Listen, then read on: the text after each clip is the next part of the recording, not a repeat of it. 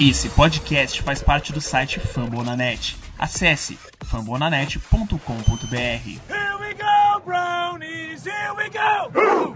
Here we go, brownies, here we go. born to rise. We were born to rise. So what you know about sacrifice when the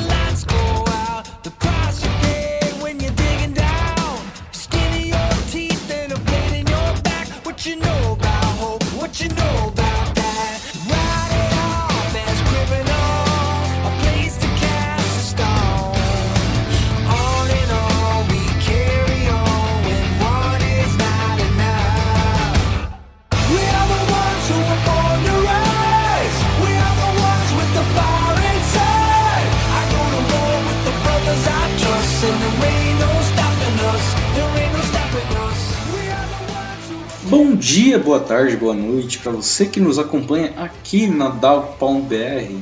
Eu sou o Jackson Quirino e vou comentar com vocês aqui a derrota do Cleveland Browns contra o Los Angeles Rams no Sunday Night Football, que aconteceu nesse último domingo. E o jogo foi 20 a 13 para o Los Angeles Rams. A partida teve alguns pontos positivos, teve muitos pontos negativos. E apesar da situação, apesar de a equipe não ter rendido o que era esperado e, e, lógico, a gente teve muitos problemas em relação à, à partida, ao desempenho e também a- ao, ao time como um todo, ainda não é o momento de apertar o botão do pânico. Como o próprio Baker Mayfield disse, ainda não é o momento de, de se assustar e de se desesperar. Para começar, eu gostaria de destacar alguns pontos positivos, por exemplo, o fato de que o time terminou o primeiro tempo com o placar de 6 a 3, graças ao Austin Seibert, o kicker que acertou os dois chutes que tentou. Não foram chutes difíceis, mas também é muito bom perceber que o kicker ele tem essa confiança. Ele que na pré-temporada ele vinha muito vacilante, é, é, alguns reports é, não consideravam ele como alguém que estava na dianteira pela briga na posição contra o Greg Joseph, mas enfim, ele teve um desempenho bom.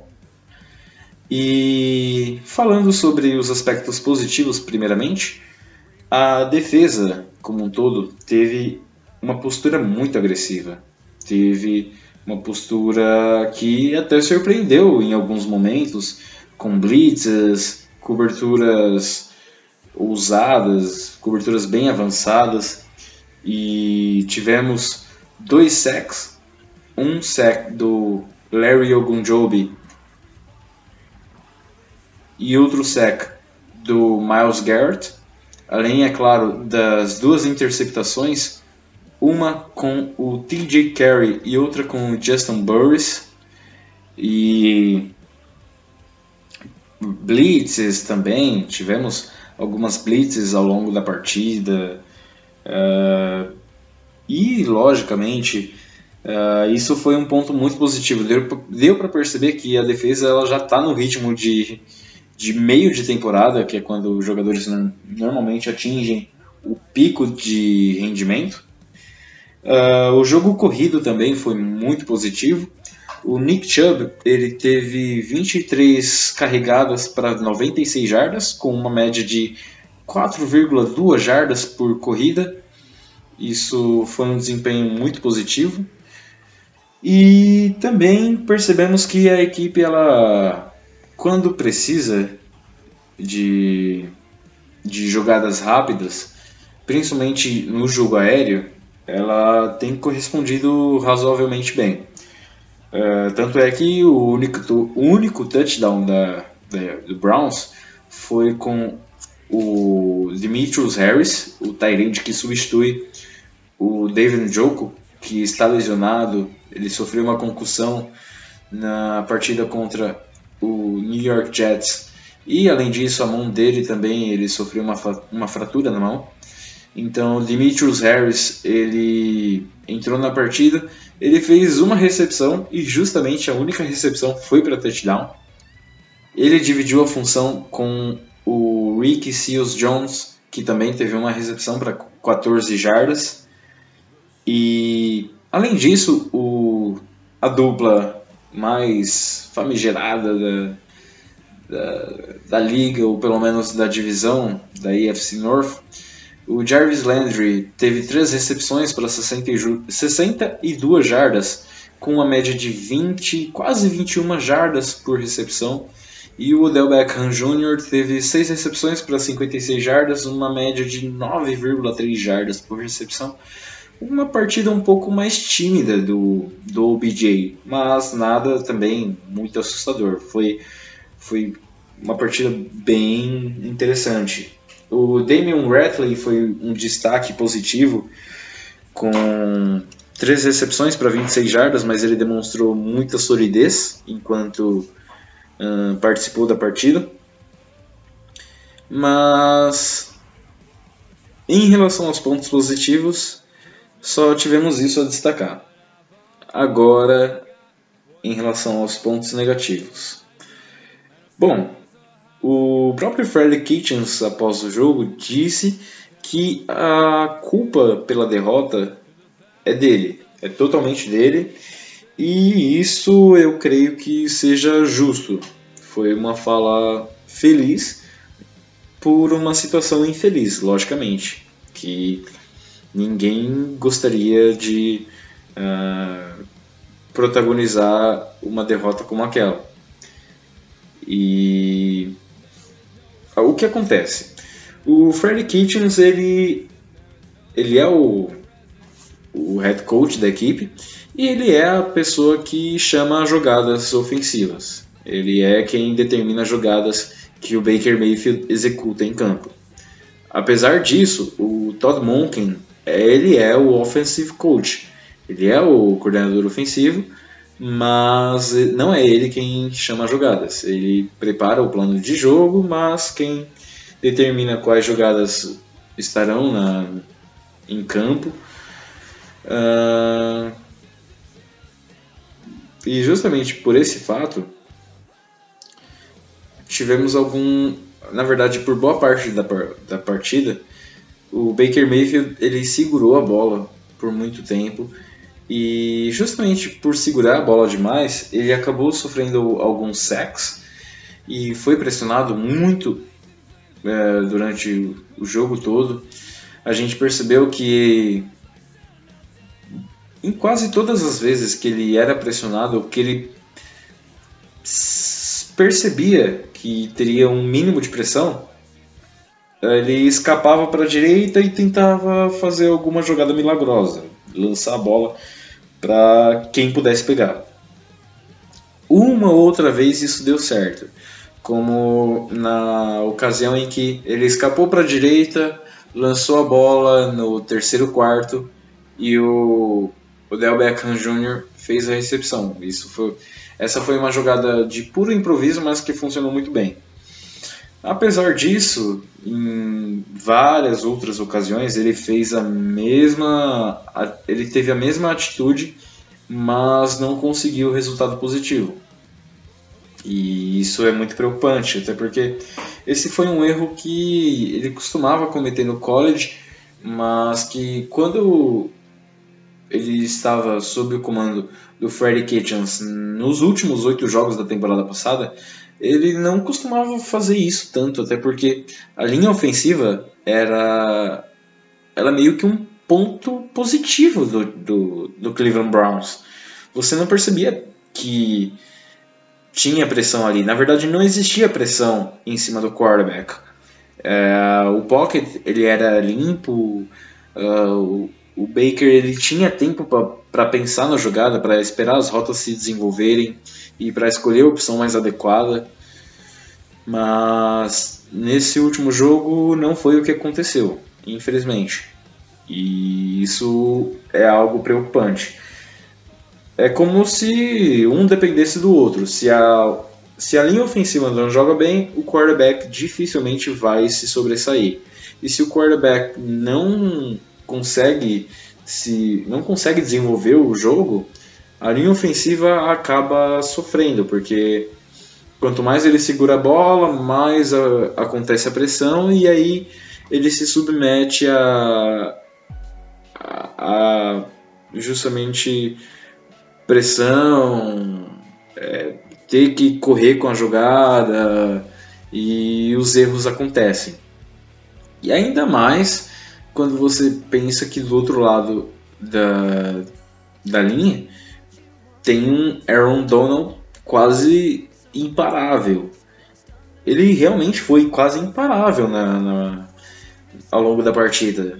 Tanto é que é, diversas vezes o Joe Bitonio e o left tackle eles eram obrigados a fazer uma, uma marcação dobrada em cima do Aaron Donald, mas mesmo assim ele fazia alguns tackles atrás da linha ofensiva e pressionava o Baker, uh, e isso não foi positivo de maneira alguma.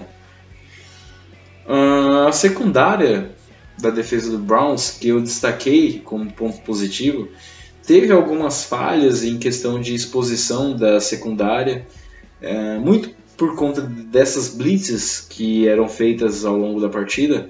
A secundária ficava um pouco exposta e isso culminou, por exemplo, no erro do Jermaine Whitehead, que não acompanhou o Cooper Cup no touchdown que definiu a vitória do, do Rams o último touchdown da, da partida, depois teve o field goal do, da equipe adversária.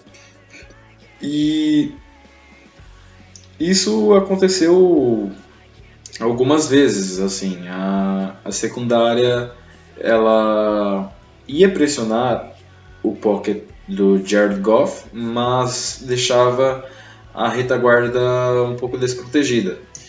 Isso também pode a gente pode pensar que não seja tanto assim por conta só do, do Steve Wilkes que preparou o plano de jogo, mas também pela falta, pela ausência do Greedy Williams, do Denzel Ward e do Christian Kirksey.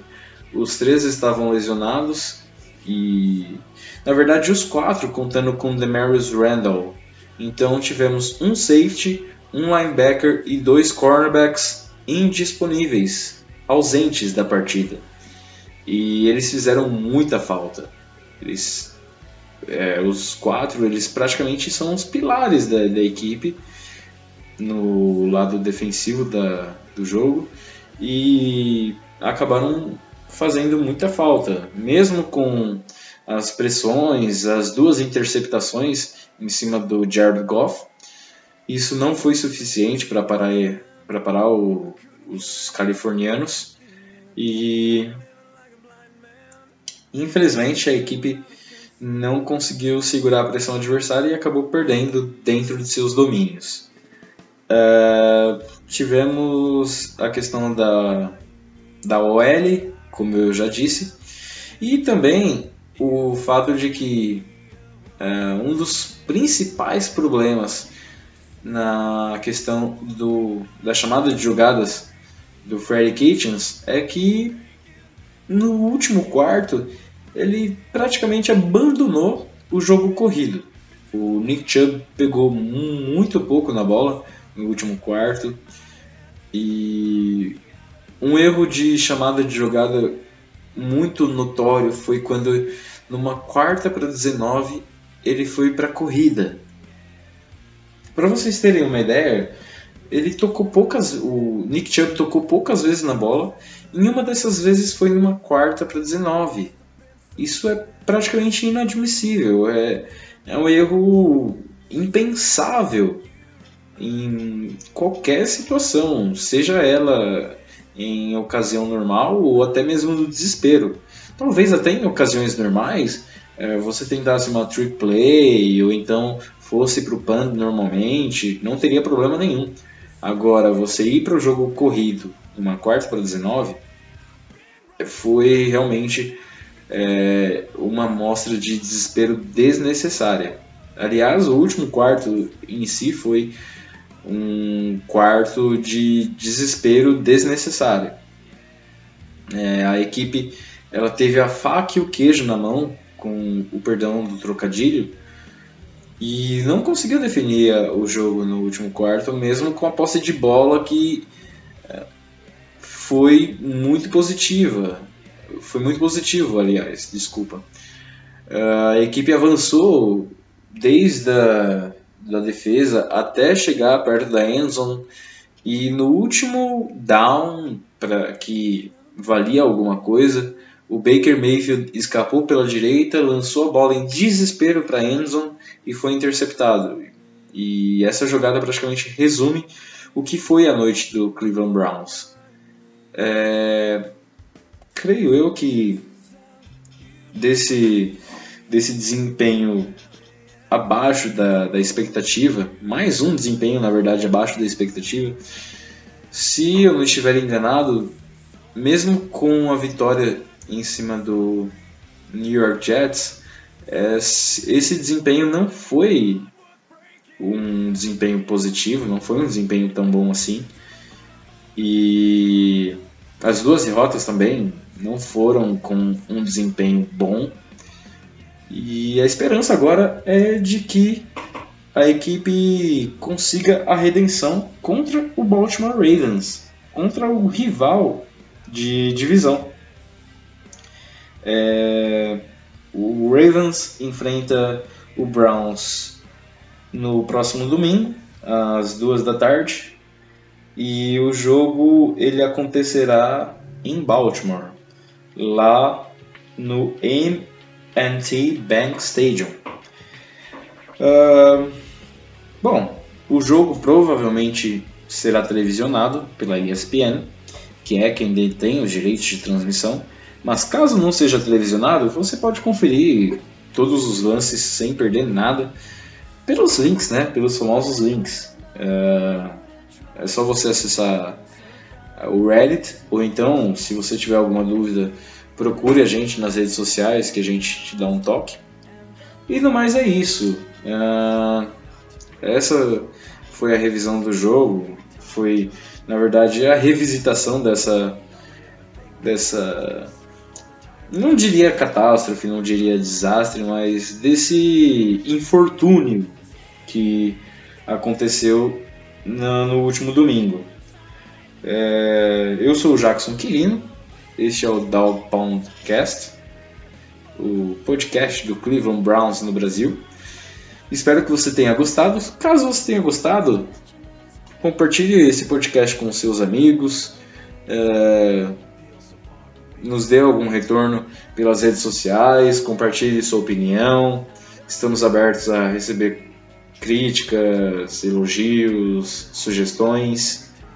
E ainda faremos a análise sobre a próxima partida, sobre essa, esse jogo que tem muita coisa uh, tem muita coisa a ser disputada, lógico. Uh, a liderança da divisão é o, é o principal, até porque o Ravens ele perdeu o último jogo contra o Kansas City Chiefs e está com duas vitórias e uma derrota, enquanto o Browns está com uma vitória e duas derrotas. E Cincinnati e Pittsburgh não sabem o que é vencer eh, esse ano ainda. E a rivalidade como um todo, logicamente, é muito especial. E para isso nós teremos a visita de um convidado para lá de especial para conversar com a gente sobre o que esperar dessa partida. E bom, no mais é isso mesmo. Eu agradeço muito a audiência de todos vocês. Um beijo, um abraço e até mais.